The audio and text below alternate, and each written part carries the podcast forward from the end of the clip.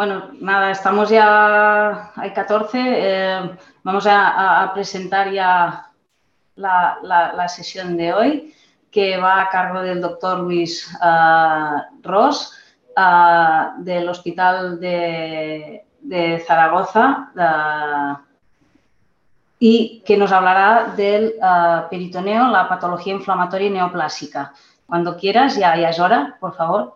Eh, muy bien, muchas gracias, eh, doctora Negre, por sus palabras de presentación. Muy buenos días a todos. Es un placer estar eh, con ustedes para presentar un tema interesante y de actualidad, cuál es el del diagnóstico por imagen de la patología inflamatoria y eh, tumoral del peritoneo. Como ya conocen, por el programa soy el doctor Luis Ros Mendoza, profesor titular de universidad y jefe de servicio de radiodiagnóstico del Hospital Universitario Miguel Servet en Zaragoza, España. El peritoneo es una membrana serosa que reviste la cavidad abdominal desde el diafragma hasta la pelvis con una hoja parietal que recubre la pared anterior del abdomen y el retroperitoneo y una hoja visceral que recubre total o parcialmente las estructuras eh, viscerales del abdomen. Entre esas dos hojas, parietal y visceral, existe una discreta cantidad de líquido.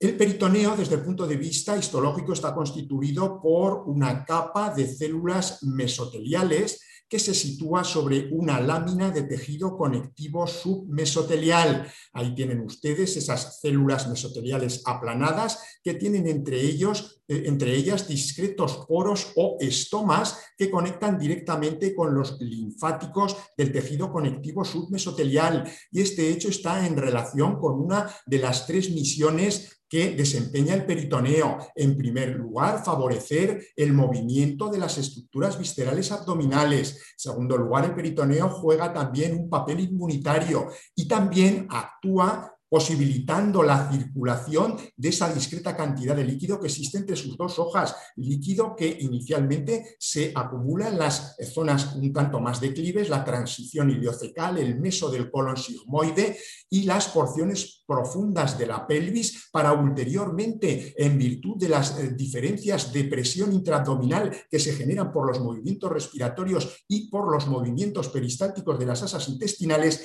ascender a través de las gotieras parietocólicas para llegar a los espacios subdiafragmáticos de uno y otro lado, donde esa mínima cantidad de líquido se reabsorbe a través de esos estomas, drenando en los linfáticos intratorácicos este carácter dinámico del líquido que existe entre las dos hojas de la serosa peritoneal va a implicar que el primer lugar donde debamos de buscar de modo sutil la posibilidad de implantes metastáticos peritoneales en las fases incipientes de una carcinomatosis peritoneal sean esos espacios subdiafragmáticos de uno y otro lado y que también aquí, en esos espacios subdiafragmáticos, en virtud, en virtud de este carácter dinámico de esta circulación del líquido que existe entre las dos hojas de la serosa peritoneal, peritoneal, debamos de buscar los implantes metastáticos, incluso de patología tumoral primaria de zonas tan alejadas como el ovario.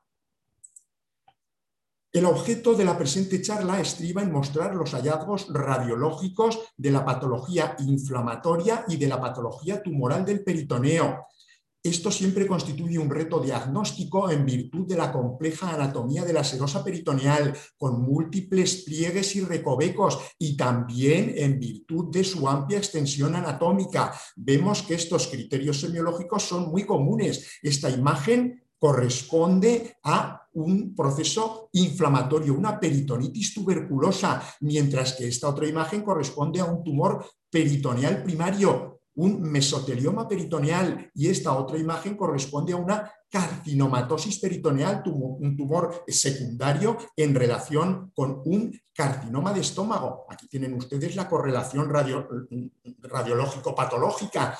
Vamos, por lo tanto, a intentar establecer los criterios semiológicos específicos de estas entidades utilizando, como digo, un abordaje de correlación radiológico-patológica que va a resultar muy útil en cuanto que el conocimiento de los hallazgos macro o microscópicos de eh, esta patología va a explicarnos mejor los hallazgos radiológicos. Empezaremos por los criterios semiológicos orientadores de patología peritoneal. El peritoneo en condiciones normales no es visualizable por las técnicas de imagen, por lo tanto, su engrosamiento, la presencia de nodularidad, la intensificación post-contraste del mismo debe de tomarse como criterio de eh, una situación patológica.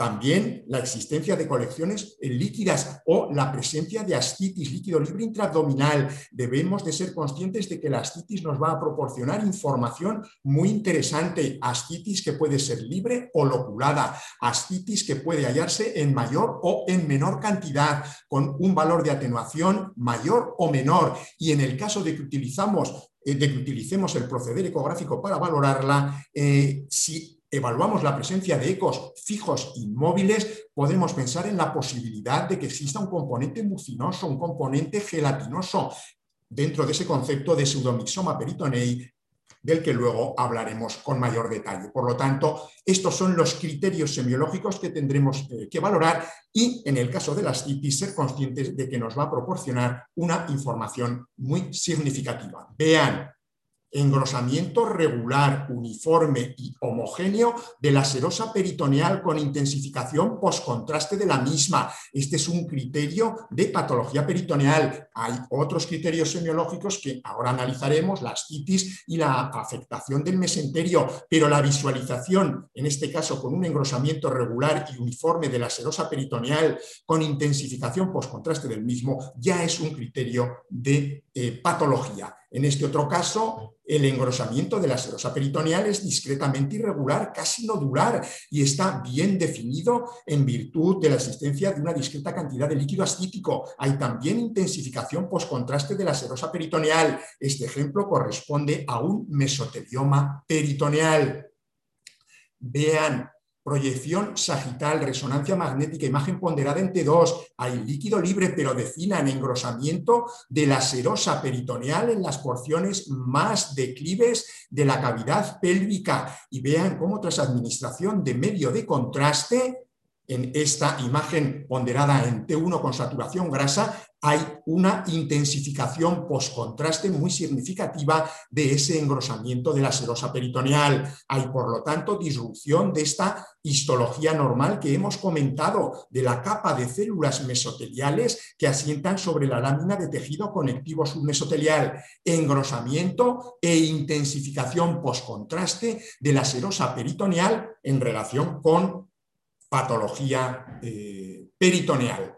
En este caso ya lo que nos encontramos es con un implante nodular, un implante sutil, también definido, vean, proyección axial, imagen coronal, también definido un tanto mejor por la exigua cantidad de líquido ascítico que eh, está adyacente a ese implante peritoneal. Ya sabemos que estos eh, hallazgos muy sutiles debemos de buscarlos siempre en primer lugar a nivel de la eh, zona subdiafragmática de uno y de otro lado. Nodularidad, pues, de la serosa peritoneal como criterio de patología. Y vean en este caso hay una evaluación eh, ecográfica de una carcinomatosis peritoneal en relación con un tumor mucinoso de colon.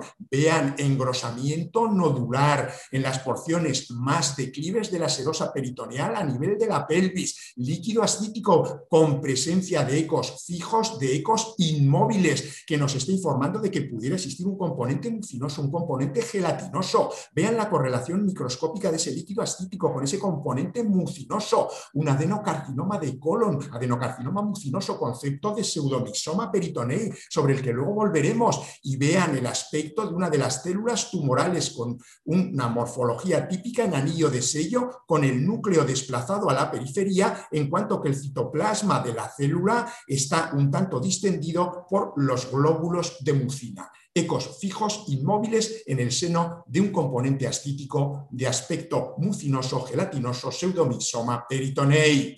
En otras ocasiones ya estos implantes nodulares metastáticos son francamente visibles, eh, siempre a nivel de espacios subdiafragmáticos como localización inicial. Hay también una pequeña metástasis en el seno del parénquima hepático y vean también la irregularidad del engrosamiento. Eh, eh, discretamente nodular de la serosa peritoneal, pero en este caso hay infiltración de las partes blandas de la pared abdominal y del tejido celular subcutáneo. Ahí lo tienen ustedes. Se trataba de un mesotelioma peritoneal. Criterios semiológicos de patología peritoneal. Y este es un ejemplo que muestra el espectro global de estos criterios semiológicos. Una carcinomatosis peritoneal por un tumor de colon. Vean, engrosamiento e intensificación postcontraste de la serosa peritoneal, presencia de líquido ascítico. Reparen en el aspecto eh, del epiplon mayor, del aumento gastrocólico. Es el concepto de pastel o mental. El epiplon mayor no deja de ser un repliegue del peritoneo, un cuádruple repliegue del peritoneo. Este concepto de pastelo mental no es específico de la carcinomatosis peritoneal, se ve también en la patología inflamatoria y en la linfomatosis peritoneal. Y aquí tienen ustedes la correlación macroscópica de ese epiplon mayor, de ese aumento mayor, con esas formaciones nodulares metastáticas en relación con el adenocarcinoma de colon. Perdón, y vean la correlación microscópica de uno de esos nódulos del aumento del epiplon mayor, el aspecto glandular del implante eh, metastático en cuanto que estamos hablando de un adenocarcinoma de colon, estructuras glandulares inmersas en el seno de un estroma conectivo denso. Caso que, eh, especifica el conjunto de criterios semiológicos orientadores de patología peritoneal. Y aquí les muestro un ejemplo de pseudomixoma peritonei. Reparen ustedes en la presencia de astitis, astitis de bajo valor de atenuación que justifica unos márgenes, unos contornos festoneados del hígado y del bazo, el concepto de scaloping, concepto también aplicable en este caso a estos contornos festoneados del estómago, con pequeñas calcificaciones dispersas en el componente mucinoso. Y reparen en el aspecto del epiplon mayor, del aumento gastrocólico aumentado de tamaño. Esta es la correlación macroscópica de ese epiplon mayor. Vean los glóbulos de mucina dispersos en el seno de ese aumento mayor. Pseudomixoma peritonei en relación con un tumor mucinoso de bajo grado. Ahí tienen ustedes esos glóbulos de mucina y reparen en la correlación microscópica cómo esas células mesoteliales aplanadas de la serosa peritoneal han sido sustituidas por estructuras con aspecto glandular, cuyo citoplasma está distendido por los glóbulos de mucina y vean, al ser un tumor mucinoso de bajo grado, no hay infiltración de la lámina de tejido conectivo submesotelial. Volveremos ulteriormente sobre este concepto de pseudomisoma peritonei. Una vez eh, eh, visto el apartado de criterios semiológicos, entramos ya a valorar las situaciones patológicas, la patología inflamatoria, valoraremos la peritonitis granulomatosa, pseudotumor inflamatorio y la peritonitis encapsulante esclerosante. La más típica de las peritonitis granulomatosas es la tuberculosa, aun cuando nos podemos encontrar también con peritonitis por histoplasma cándida o en relación a cuerpo extraño. La peritonitis tuberculosa se caracteriza por los típicos granulomas tuberculosos inflamatorios, con una porción central necrótica y una periferia que está constituida por células gigantes multinucleadas. Esos eh, tubérculos tienden esos granulomas tuberculosos tienden a la coalescencia, conformando formaciones nodulares que infiltran, en este caso, las estructuras mesentéricas y omentales. Hay que consignar que únicamente un 38% de pacientes con eh, afectación torácica tuberculosa tienen afectación de las estructuras viscerales abdominales y de estos únicamente un 6% desarrollan una peritonitis tuberculosa, pero su diagnóstico es sumamente importante en cuanto que afecta a pacientes en situación de inmunodeficiencia, pacientes VIH positivos, cirróticos, diabéticos, pacientes oncológicos en tratamiento con quimioterapia o corticoides, pacientes adictos a drogas parenterales. Por lo tanto, el diagnóstico es importante porque si no la evolución y el pronóstico van a ser eh, muy poco favorables. Nos vamos a encontrar con los típicos granulomas tuberculosos que van a justificar los criterios semiológicos que ya hemos comentado, el engrosamiento y la intensificación postcontraste de la serosa peritoneal, la presencia de masas mesentéricas biomentales y un criterio que puede ser un tanto específico, sobre todo del Mycobacterium avium intracelulare, la presencia de adenopatías multiloculadas. Vean un ejemplo de peritonitis tuberculosa, en engrosamiento uniforme, regular y homogéneo de la serosa peritoneal, intensificación postcontraste de la misma, presencia de líquido ascítico, pero vean con el cursor en el seno de ese líquido ascítico porque se va a tratar de una ascitis de elevado valor de atenuación por su riqueza en proteínas y en células. Este es un criterio semiológico importante y vean el aspecto del epiplon del aumento mayor, esa, esa infiltración permeativa que justifica el concepto de pastel que, como vemos, aparece también no solo en la carcinomatosis peritoneal, sino en la patología inflamatoria y lo veremos luego también en el transcurso de la linfomatosis peritoneal. Y reparen una adenopatía con una porción central de bajo valor de atenuación y una zona sutil de intensificación eh, periférica peritonitis tuberculosa. Otro ejemplo, en un paciente diferente, reparen el engrosamiento regular, uniforme, homogéneo, la intensificación postcontraste de la serosa peritoneal, presencia de líquido ascítico y el concepto de mesenterio sucio, mesenterio nebuloso, que ya conocemos en relación con la charla eh, previa que dimos hace unos meses, y ese concepto de mesenterio sucio que está justificado por la coalescencia de esos granulomas tuberculosos formando estructuras nodulares que infiltran esa eh, zona eh, de mesenterio, justificando su aspecto sucio o nebuloso. Y aquí tienen un ejemplo de esas adenopatías eh, multiloculares propias del Mycobacterium avium intracelulare, adenopatías con una porción central de bajo valor de atenuación y una zona de intensificación anular periférica. Vean la correlación ecográfica, adenopatías de aspecto anecoico con refuerzo de pared posterior y la correlación microscópica en la porción central de una de esas adenopatías adenopatías con esa zona central de necrosis por caseificación y en la periferia células gigantes, histiocitos gigantes multinucleados con linfocitos. Y si ahora llevamos a cabo una tinción Thiel-Nielsen para visión directa de esa zona central asiento de necrosis por caseificación, ahí tienen ustedes esa tinción Thiel-Nielsen, para visión directa veremos unos bastoncitos de aspecto rojizo que corresponden al bacilo tuberculoso que se visualiza merced a esta tinción en el seno de la zona de necrosis por, por caseificación. La peritonitis esclerosante encapsulante es una entidad poco frecuente que se describe en pacientes sometidos a diálisis peritoneal o a shunt ventrículos peritoneales y que se caracteriza por la presencia de una fina membrana fibrosa, perdón, de una gruesa membrana fibrosa. El peritoneo se ha transformado en una membrana fibrosa gruesa que encapsula las eh, asas intestinales impidiendo su normal peristaltismo y justificando en algunos casos eh, cuadros de obstrucción intestinal. Vean el ejemplo de un caso de peritonitis encapsulante esclerosante. Vean la sedosa peritoneal transformada en una gruesa lámina fibrosa que encapsula en su interior las asas intestinales comprimidas y dificulta su normal peristaltismo. Vean en esta imagen, eh, fotografía intraoperatoria el aspecto fibroso, escleroso de la serosa peritoneal que se ha transformado en una gruesa lámina fibrosa y cómo tras la apertura quirúrgica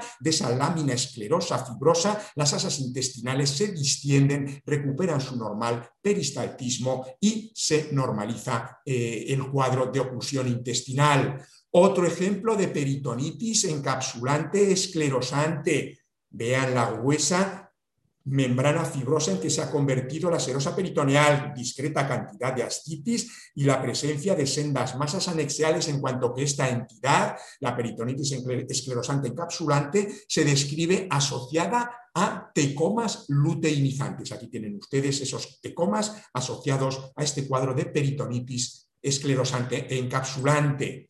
Otra entidad que debemos de conocer, poco frecuente, la gliomatosis peritonei, que implica la presencia de implantes de tejido glial maduro en las estructuras peritoneales, en este caso en el epiplon mayor, en el aumento gastrocólico, es una entidad que se describe también asociada a sun ventrículo peritoneales o como en este caso a la presencia de un teratoma ovárico inmaduro. Vean una lesión mixta, componente quístico, grasa y pequeñas calcificaciones, teratoma ovárico inmaduro, cuya ruptura posibilita la diseminación de esas células gliales maduras. Vean el aspecto macroscópico de ese teratoma ovárico inmaduro, cómo remeda con ese aspecto eh, cerebriforme las estructuras del sistema nervioso central y los implantes de tejido glial maduro, en este caso en el epiplon mayor. Este es un ejemplo de pseudotumor inflamatorio de localización mesentérica. El pseudotumor inflamatorio se describe como un proceso inflamatorio crónico, benigno, de etiología poco conocida que se caracteriza por la presencia de una porción central mixoide inmersa en un estroma conectivo denso y a su alrededor la presencia de células plasmáticas y linfocitos. De ahí que esta entidad se conozca también con el nombre de granuloma de células plasmáticas. Vean la correlación macroscópica, la porción central con componente mixoide, una porción parcialmente necrosada en el seno de un estroma conectivo denso y en periferia células plasmáticas y linfocitos, granuloma de células plasmáticas de localización mesentérica. Y pasamos ya a valorar la patología tumoral que diferenciaremos en tumores primarios y tumores secundarios. Entre estos tumores primarios valoraremos el mesotelioma peritoneal, que es el tumor primario maligno más característico del peritoneo. También el mesotelioma eh, quístico y una entidad poco frecuente que es el carcinoma papilar primario seroso del peritoneo. El mesotelioma peritoneal está constituido por células mesoteliales atípicas que en su forma difusa, infiltrativa, forman láminas o placas que se extienden a través de la superficie serosa de las asas intestinales y de la hoja parietal del peritoneo. Como ya sabemos, el mesotelioma peritoneal está en íntima relación con la exposición al asbesto. Se presenta tras un amplio periodo de latencia de incluso 20 o 30 años con una sintomatología inicial vaga, por lo que cuando se establece el diagnóstico, el pronóstico generalmente ya no es favorable. Nos vamos a encontrar con los típicos eh, criterios semiológicos que ya conocemos, el engrosamiento de la serosa peritoneal y la presencia de láminas, de eh, eh, placas que infiltran esas estructuras peritoneales. En un 50% de los casos el mesotelioma peritoneal se acompaña de las típicas placas pleurales asbestósicas y vean la correlación a nivel abdominal, el engrosamiento, en este caso nodular irregular, de la serosa peritoneal, intensificación postcontraste de la misma, vean la afectación también de la superficie serosa de las asas intestinales que se presentan engrosadas en relación con ese carácter infiltrativo difuso del mesotelioma peritoneal en esta forma epitelial, carcinomatoide. Y reparen, presencia de líquido ascítico, pero en una cantidad muy exigua si se considera la amplia afectación, la extensa afectación de la serosa peritoneal. Reparen también en el aspecto rígido, infiltrativo del mesenterio. Es el concepto del el signo del mesenterio estrellado en virtud del enderezamiento de las estructuras vasculares por la infiltración de esas estructuras eh, mesentéricas que justifica la fijación y el apelotonamiento de las asas intestinales, correlación ecográfica, engrosamiento mural de las asas intestinales, la rigidez de las estructuras mesentéricas, el signo del mesenterio estrellado y la ascitis en cantidad exigua comparativamente con la eh, infiltración tan extensa de la serosa peritoneal. Esta es la forma carcinomatosa epitelioide infiltrativa difusa del mesotelioma peritoneal, pero hay también una forma sarcomatosa invasiva localmente a modo de masa única, en este caso con necrosis central con formaciones nodulares adyacentes. Vean el aspecto sarcomatoso de esta forma invasiva local del mesotelioma peritoneal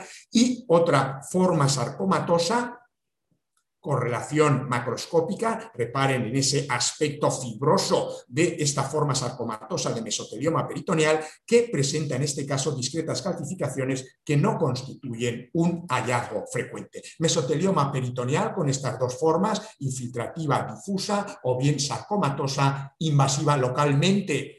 ¿Qué debemos de diferenciar del mesotelioma quístico? Tumor este que no tiene ninguna relación con el asbesto, que acaece en pacientes de sexo femenino en edades medias de la vida entre los 37 y 40 años, que está constituido por múltiples cavidades quísticas delimitadas por septos finos que están revestidos por células mesoteliales y esas cavidades están eh, ocupadas por un componente líquido de carácter acuoso. Es un tumor que puede presentar problemas de diagnóstico diferencial con el linfangioma quístico y también con el cisto adenocarcinoma de ovario. Como digo, no tiene ninguna relación con la exposición al asbesto y tiene un pronóstico más favorable. Recuerden, mesotelioma quístico, cavidades quísticas revestidas por células mesoteliales con un contenido líquido acuoso en pacientes de sexo femenino en una edad media de la vida.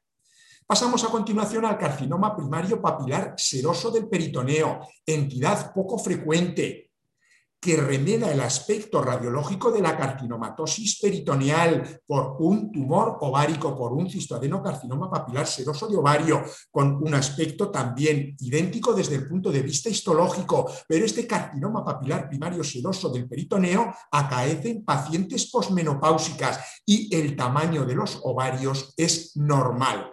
Vean un ejemplo, criterios semiológicos que ya conocemos, mm, que pueden orientar al concepto de carcinomatosis peritoneal, el engrosamiento y la intensificación postcontraste del peritoneo, la presencia de líquido ascítico, el concepto de pastel o mental. Vean la correlación macroscópica de ese pastel o mental con la presencia de nódulos metastáticos, pero reparen que los ovarios son de tamaño normal pacientes posmenopáusicas con ovarios de tamaño normal y un aspecto similar al de la carcinomatosis peritoneal, carcinoma primario papilar seroso del peritoneo. Pasamos a continuación a la patología tumoral secundaria y entre eh, este grupo de patología consideraremos la carcinomatosis peritoneal, que es la entidad de todas las que estamos comentando que con mayor frecuencia vamos a poder evaluar en nuestra práctica asistencial diaria. Valoraremos también el pseudomixoma peritonel, peritonei y finalmente la linfomatosis peritoneal. La carcinomatosis peritoneal se mm, define como una siembra de células metastáticas a nivel de las estructuras peritoneales en relación generalmente con tumores ováricos o del tracto gastrointestinal. Nos vamos a encontrar con los criterios semiológicos ya descritos, nódulos peritoneales que se intensifican contraste la presencia de ascitis que va a ser locurada hasta en un 46% de los casos. Este es un criterio significativo mm, en cuanto que esos implantes peritoneales dificultan la normal circulación del líquido ascítico según ese modelo que hemos eh, revisado al principio de la charla. Nos vamos a encontrar también con pastel o mental, infiltración del epípolo mayor hasta en un 70% de los casos. Y fíjense, también podemos encontrarnos con implantes peritoneales calcificados. Un 12% de los casos de cistoadenocarcinoma papilar seroso de ovario pueden originar implantes peritoneales calcificados. Ya sabemos, perdón, ya sabemos dónde tenemos que buscar inicialmente de modo sutil los criterios de una carcinomatosis peritoneal incipiente. Vean en este grado, en este caso, el engrosamiento discreto de la sedosa peritoneal en ambos espacios subdiafragmáticos con intensificación postcontraste de la misma la presencia de implantes nodulares muy discretos, debemos de buscarlos con sumo detalle. Otro ejemplo, plano axial, imagen coronal, implantes nodulares metastáticos en las fases incipientes de una carcinomatosis peritoneal que debemos de identificar de entrada con un estudio selectivo de esas zonas. Cuando ya la carcinomatosis peritoneal es más avanzada, no hay ningún problema en valorar el engrosamiento, la nodularidad de la sedosa peritoneal. Vean la correlación macroscópica de este caso, el aspecto hemorrágico del el peritoneo, esos implantes nodulares groseros en el espacio subdiafragmático, el espectro completo de los hallazgos de la carcinomatosis peritoneal, el pastel o mental, los implantes metastáticos que han seguido el flujo de líquido ascítico y que por lo tanto asientan en la superficie cóncava mesentérica de las asas intestinales y vean la presencia de ascitis loculada en virtud de esos implantes peritoneales que impiden el flujo normal de ese líquido que está, en este caso, loculado a nivel del espacio eh, recto vesical. Un ejemplo de implantes calcificados, implantes calcificados a nivel de la superficie serosa del hígado y del bazo, también en el peritoneo parietal, en el tejido celular subcutáneo, vean en planos más bajos esos implantes calcificados en el tejido celular subcutáneo, cistoadenocarcinoma papilar seroso de ovaria y ven ustedes esas masas anexiales de gran tamaño y vean el aspecto también de estas masas anexiales recurrentes tras la cirugía que presentan eh, en su seno. Implantes calcificados en relación con cistoadenocarcinoma papilar seroso de ovario, en este caso bilateral. Otro ejemplo de carcinomatosis peritoneal con abundante cantidad de líquido ascítico entre los pliegues del mesenterio. Preparen ustedes en la infiltración del epiplon del aumento mayor. Vean depósitos algo más densos a nivel de ambas gotieras parietopólicas y reparen en la distorsión morfológica de este asa intestinal en relación con esa carcinomatosis peritoneal que está justificando ya una situación de suboclusión intestinal. El concepto de pseudomixoma peritonei es un concepto anatomopatológico radiológico descrito inicialmente por Rokitansky en 1842 bajo la denominación de abdomen de vientre gelatinoso. Está en relación con un tumor mucinoso de bajo grado, generalmente de apéndice o de ovario, y se caracteriza por una astitis de baja atenuación que justifica el aspecto festoneado de los márgenes hepáticos, el concepto de escaloping, que es eh, como se conoce eh, habitualmente ese hecho. Vean en este ejemplo, que es eh, uno de los ejemplos que yo tomé de mis rotaciones iniciales en el Instituto de Patología de las Fuerzas Armadas de Washington, el componente mucinoso, ahí tienen ustedes ese componente mucinoso, ese concepto de abdomen en gelatina que está eh, justificando el aspecto festoneado de los contornos hepáticos. Pseudomixoma peritonei, aquí tienen otro ejemplo muy característico, la astitis, que justifica el aspecto festoneado de los contornos del hígado, de los contornos del bazo, astitis de baja atenuación, que justifica también engrosamiento del ligamento falciforme, vean el aspecto del epiplon mayor, pastel o mental y en planos más bajos un apéndice dilatado, pseudotumor, pseudomixoma peritonei en relación con un tumor mucinoso de bajo grado, en este caso de apéndice. Vean la correlación macroscópica, el aumento de grosor parietal del apéndice y los nódulos mucinosos con aspecto ecográfico en el interior del apéndice que justifican el concepto de pseudomixoma peritonei.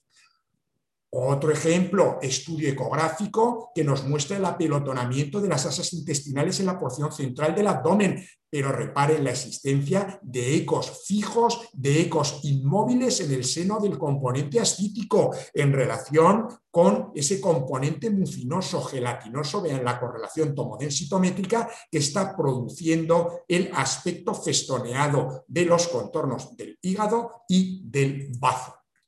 Y un ejemplo también de tumor mucinoso, de apéndice. El eh, cirujano comprime la zona iliocecal y del apéndice surge ese componente mucinoso responsable del concepto de pseudomixoma peritonei.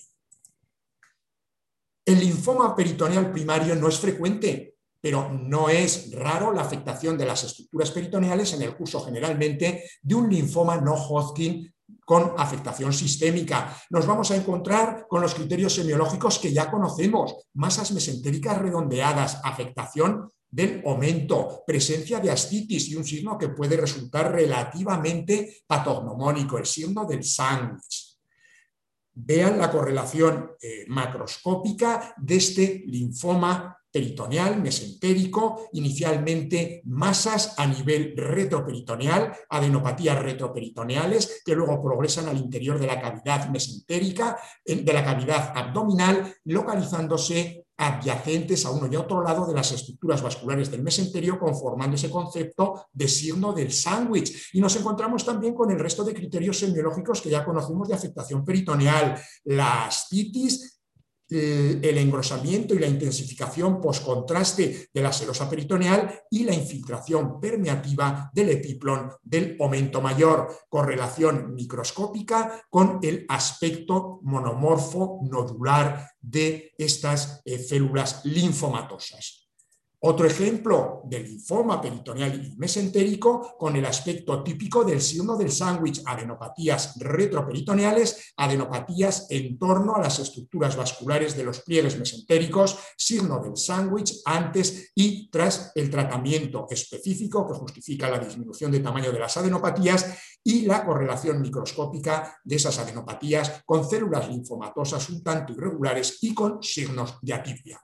Y vean, en este caso, un ejemplo de afectación del epiplon mayor por patología linfoproliferativa.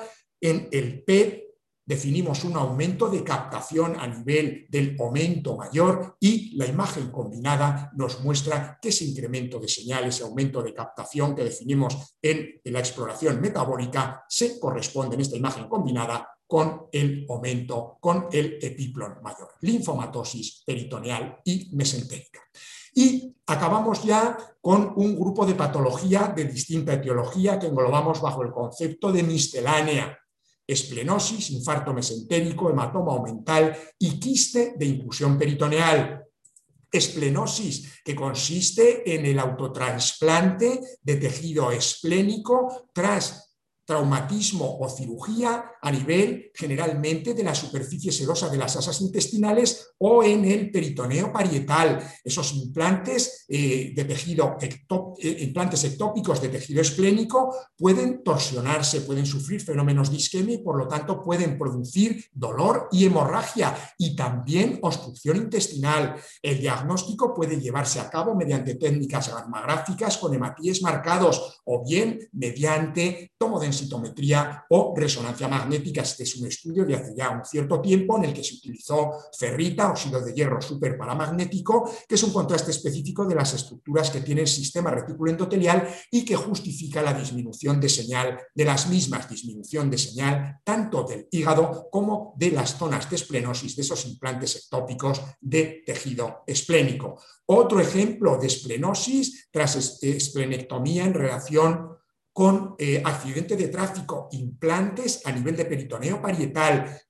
Vean la correlación macroscópica, el aspecto típico de tejido esplénico de esos implantes y la correlación microscópica, la pulpa roja, estructuras vasculares, sinusoides esplénicos y la pulpa blanca, el centro germinal de un folículo linfoide, esplenosis. Hay que consignar que el infarto mesentérico, bien sea arterial o como en este caso en relación con una trombosis venosa, va a justificar alteración del aspecto morfológico normal de las estructuras mesentéricas y peritoneales, Vean el aspecto necrótico de las asas intestinales afectas en relación con la trombosis mesentérica por la dificultad de eh, retorno venoso y reparen en el aspecto sucio del mesenterio y también en la presencia de ascitis. Recuerden también pues que cuando veamos los criterios semiológicos eh, de afectación mm, peritoneal podamos eh, establecer la sospecha diagnóstica también de infarto o trombosis mesentérica. Y para finalizar, el aspecto de un hematoma a nivel del aumento mayor, Hemos, visto el concepto de pastelo mental, infiltración por células inflamatorias o tumorales, pero este es un ejemplo de hematoma a nivel del aumento mayor en un paciente con coagulación intravascular diseminada y sangre en distintas fases del proceso de coagulación. Y este es un ejemplo de un quiste de inclusión peritoneal, entidad que suele estar en relación con cirugía previa a nivel pelviano, lo que va a justificar la presencia de, de adherencias peritoneales que engloban generalmente a ovario y al fluido ovárico que está encapsulado por esas adherencias peritoneales. Este quiste de inclusión peritoneal también puede acaecer en el transcurso de, la, eh, de otras patologías eh, ginecológicas como eh, la endometriosis. Con esto acabamos esta charla en la que mediante este abordaje de correlación radiológico-patológica hemos intentado mostrar los criterios semiológicos de la patología inflamatoria y de la patología tumoral primaria y secundaria del peritoneo. Espero que esos criterios semiológicos estén ahora eh, mm, más clarificados y los hayamos coordinado de modo adecuado para que podamos llevar a cabo el diagnóstico diferencial de estas entidades. Muchas gracias y yo creo que nos quedan unos minutos para establecer el adecuado debate si ustedes lo consideran. Eh, dejo esta diapositiva con mi correo electrónico por si alguno de los eh, miembros de la audiencia quisiera contactar conmigo y estoy a su disposición. Si les parece, voy a dejar de compartir, eh, doctora Negre. Sí, bueno, muchas gracias, doctor Ross. Ah, con su amplia experiencia nos ha regalado una sesión fantástica, muy didáctica, ah, creo que muy útil para todos nosotros. La verdad es que hay algunas preguntas de, la audiencia y si quiere podemos ya empezar. cuando usted considere, doctora, gracias.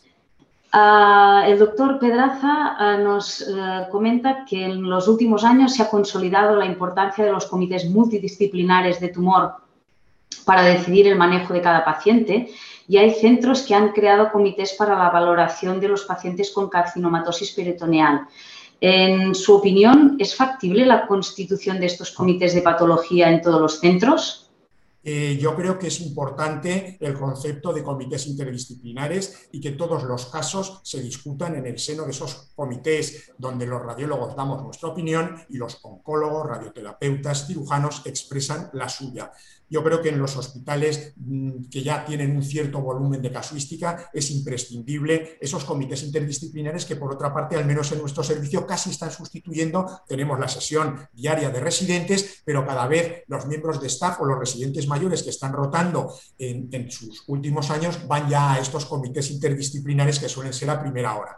En cuanto al concepto de comité interdisciplinar de patología peritoneal, sí que es útil, pero ahí sí que tendríamos que consignar que debería de eh, eh, llevarse a cabo solo en centros que fuesen de referencia. No es un comité interdisciplinar, sí para comentar y discutir los casos, pero ya para la solución de esos casos eh, son cirugías de carcinomatosis peritoneal que implican siete u ocho horas de actividad quirúrgica, quitando uno a uno todos los pequeños implantes de la serosa peritoneal y eso sí que tendría que estar centralizado en un centro de referencia, pero desde el punto de vista del diagnóstico del comentario de la discusión, ese comité sí que podría llevarse a cabo en cualquier eh, hospital.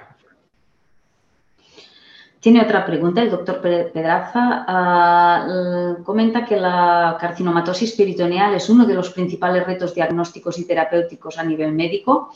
En su opinión, ¿cuáles son las claves para hacer un diagnóstico correcto?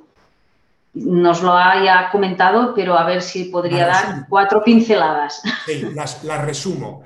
En primer lugar, el diagnóstico precoz, el ser conscientes de que debemos de buscar eh, los hallazgos más sutiles a nivel de esos espacios subdiafragmáticos, el ser consciente de que la visualización de la serosa peritoneal, la intensificación postcontraste de la misma, ya puede ser un criterio de patología. Si luego ya esa eh, ese engrosamiento ya es irregular o nodular, eso implica ya eh, que estemos en el camino eh, muy claro para ese diagnóstico de eh, carcinomatosis peritoneal explotar al máximo los criterios semiológicos que hemos comentado, la localización en el espacio eh, subdiafragmático de uno u otro lado, eh, eh, la valoración de hallazgos sutiles, ese engrosamiento irregular mínimo, esa intensificación post-contraste mínima.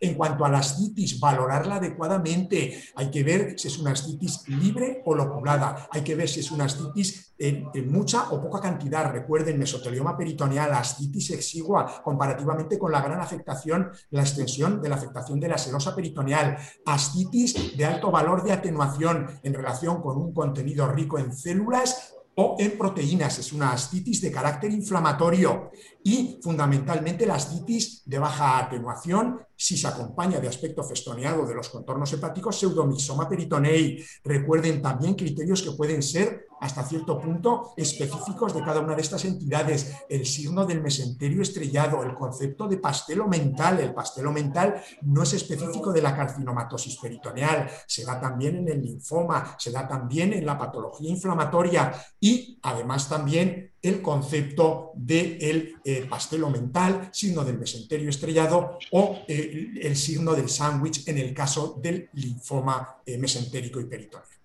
El diagnóstico precoz es importante teniendo en mente los criterios semiológicos sutiles que debemos de buscar con máximo detalle. Muchas gracias. El doctor Pedraza también plantea si sería interesante la valoración de los algoritmos de la inteligencia artificial para ayudar a la valoración de la patología peritoneal.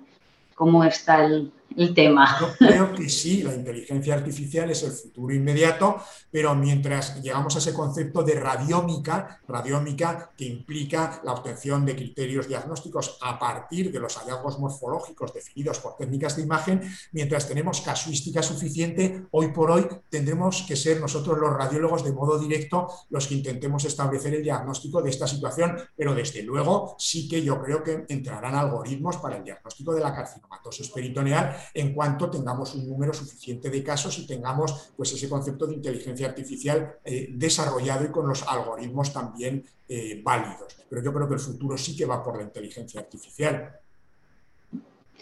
La doctora Victoria Garriga ah, nos pregunta que cuál es su opinión al respecto del uso de la resonancia con difusión en la valoración de la carcinomatosis y si debería incluirse, como dicen algunos autores, en el estadiaje de la neoplasia de ovario.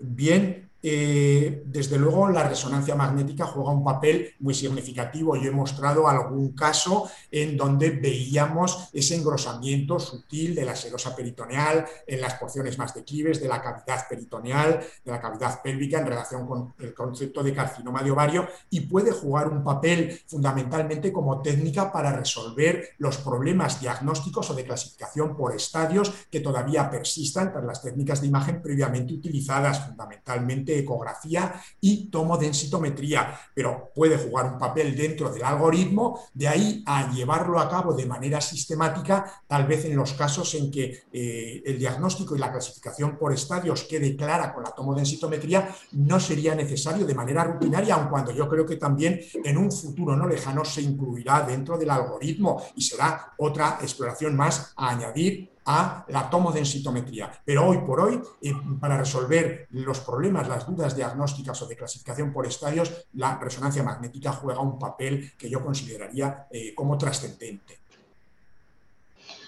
En el estudio de la patología peritoneal, ¿debería incluirse la valoración de pleura y canal periotoneo vaginal de forma rutinaria? En principio, sí, el TAC tendría que ser toracoabdominal eh, ya hemos dicho que los linfáticos eh, que drenan el espacio subdiafragmático, donde se eh, drena la mínima cantidad de líquido entre las dos hojas de la serosa, van a parar a los linfáticos torácicos mediastínicos. Y hay otras entidades en donde nos encontramos también con placas pleurales asbestósicas en el concepto, por ejemplo, del mesotelioma peritoneal. Por lo tanto, la serosa pleural, la serosa pericárdica también podrían entrar a tener eh, un papel desde el punto de vista diagnóstico. Y no olvidemos que hay otra serosa también, que es la vaginal del testículo. Es la cuarta serosa donde también hay casos de mesotelioma peritoneal en una cantidad eh, muy limitada y eh, también debemos de tener en cuenta esos conceptos anatómicos. Pero la valoración torácica yo creo que sí que es importante en todo este tipo de patología, fundamentalmente la oncológica. Ah, también pregunta si disponéis de algún informe estructurado que contemple distribución y carga tumoral peritoneal. Eh, el informe estructurado yo creo que es también importante y trascendente, que el futuro eh, aboga porque eh, todos los radiólogos tengamos un lenguaje común y que ese lenguaje además sea fácilmente comprensible, sea asequible al resto de especialidades Hoy por hoy, nosotros en nuestro servicio no tenemos ese tipo de informe estructurado para la patología peritoneal. Así que hacemos un informe más o menos global, eh, pero dejando cierta flexibilidad pero eh, eh, eh, sí que en un futuro no lejano tendremos que llevar a cabo ese informe estructurado. pero lo que sí que hacemos, y yo creo que es también importante, es el concepto de asistir a los comités interdisciplinares. Toda la patología oncológica nosotros la dilucidamos en comités interdisciplinares. Hay un informe escrito que intenta tener un lenguaje común entre los radiólogos de nuestro servicio, pero con cierta flexibilidad, con cierta libertad, pero sí que tenemos comités interdisciplinares prácticamente de todas las entidades patológicas y es ahí de modo presencial donde eh, comentamos nuestros hallazgos radiológicos y también utilizamos eh, otro eh, armamentario importante, las interconsultas no solamente los comités interdisciplinares reglados, sino el concepto de interconsulta, de modo que el cirujano o el oncólogo baja y nuestros radiólogos comentan con él 10, 12, 15 minutos los aspectos dudosos que ellos puedan plantear. Comités interdisciplinares que están considerados ya dentro del concepto asistencial y estas interconsultas, que como he dicho al principio, antes del inicio de la charla, tendrían que ser valoradas también como trabajo asistencial de tal manera que si estamos 10-15 minutos con los cirujanos comentando una serie eh, de exploraciones, eso tendría que contar como una exploración más informada durante la mañana de trabajo de ese radiólogo. Nosotros hoy por hoy somos partidarios del concepto presencial, del comité interdisciplinar y de la interconsulta y poco a poco sí que iremos eh, elaborando ese concepto de informe estructurado que no es fácil, no es fácil eh, de llevar a cabo para a gusto de todos los radiólogos. Ah, finalmente, la, última pregunta ah, que nos formula también la doctora Garriga es cuáles serían las indicaciones del PETAC en la valoración de la patología peritoneal.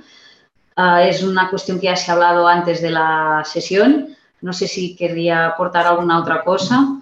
Bueno, eh, eh, yo creo que el futuro va ya más allá de la imagen morfológica, estamos ya en el campo de la imagen funcional, de la imagen metabólica, de valorar todo aquello que está por encima del poder de resolución de nuestro ojo o de la morfología mediante TAC o ecografía. Eh, de hecho, yo he presentado un caso de linfomatosis peritoneal con afectación del epiplón mayor, que bueno, confirmamos, se confirmó mediante PEC-TAC. Yo creo que eh, hoy en día el PEC-TAC puede ser también un instrumento muy valioso para la resolución de las dudas diagnósticas o, como hemos dicho antes, con la resonancia para eh, resolver las situaciones de clasificación por estadios, en cuanto que el PECTAC aporta una información útil, pero el problema, por lo menos en nuestro centro, es la accesibilidad.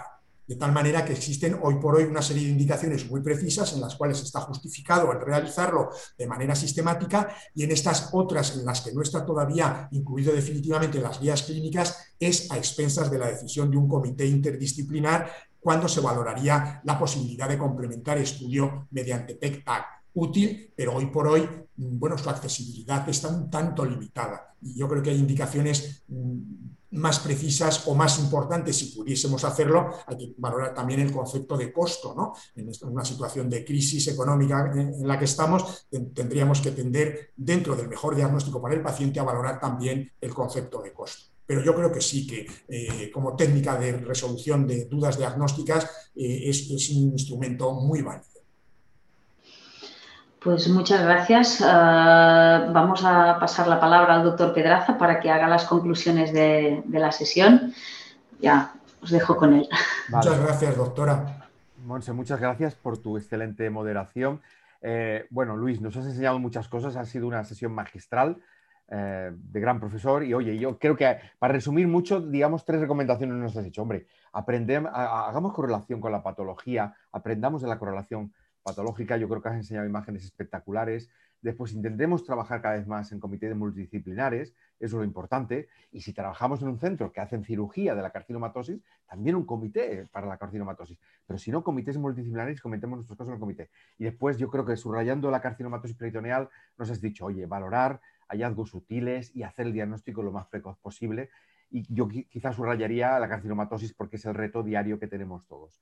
Bueno, Luis, como siempre, una sesión maravillosa y muchas gracias por todo. No sé si quieres decir a la audiencia algunas palabras Bueno, pues que ha sido un verdadero placer, es un honor el haber estado con todos vosotros. Me siento muy a gusto con la gente de Gerona y con la gente de la Redolada, como decimos aquí en Aragón, con toda la comunidad radiológica, no solo catalana, sino ya porque habéis hecho unas sesiones magníficas que se extienden a todo el país. Yo ya no sé si hay casi incluso conceptos internacionales ya, eh, gente de fuera que asista, pero yo me encuentro muy a gusto con todos vosotros y es un placer y estoy a vuestra disposición para eh, seguir esta línea eh, de sesiones que habéis establecido. Habéis demostrado una cosa importante y es que aun a pesar de todas las restricciones COVID, el aspecto académico se puede mantener y sois un referente en todo nuestro país de eh, cómo habéis luchado y cómo habéis mantenido una audiencia cada vez en aumento con un éxito importante en este tema de las sesiones. Por lo tanto, mi enhorabuena y os animo a seguir en esa línea de trabajo y de superación. Y volveremos a vernos cuando consideréis. ¿eh? Es un placer. Un abrazo, Salva. Gracias que sí, Luis. Solo agradecer también a la doctora Victoria Garriga que nos ha ayudado, a la doctora Negre y a mí, como experta en radiología abdominal, con las preguntas. Ya para lo último decir eh, a toda la audiencia que el lunes tenemos al doctor, al señor Manuel Rodríguez, que nos hablará de su visión sobre la situación actual y el futuro de la radiología y la medicina nuclear, y eh, tanto el diagnóstico por imagen como el tratamiento guiado por imagen. Muchas gracias a todos, que tengan un buen día, buen fin de semana. Nos vemos el lunes. Gracias, Luis. Un abrazo, gracias a vosotros siempre. Un abrazo. un abrazo. Adiós.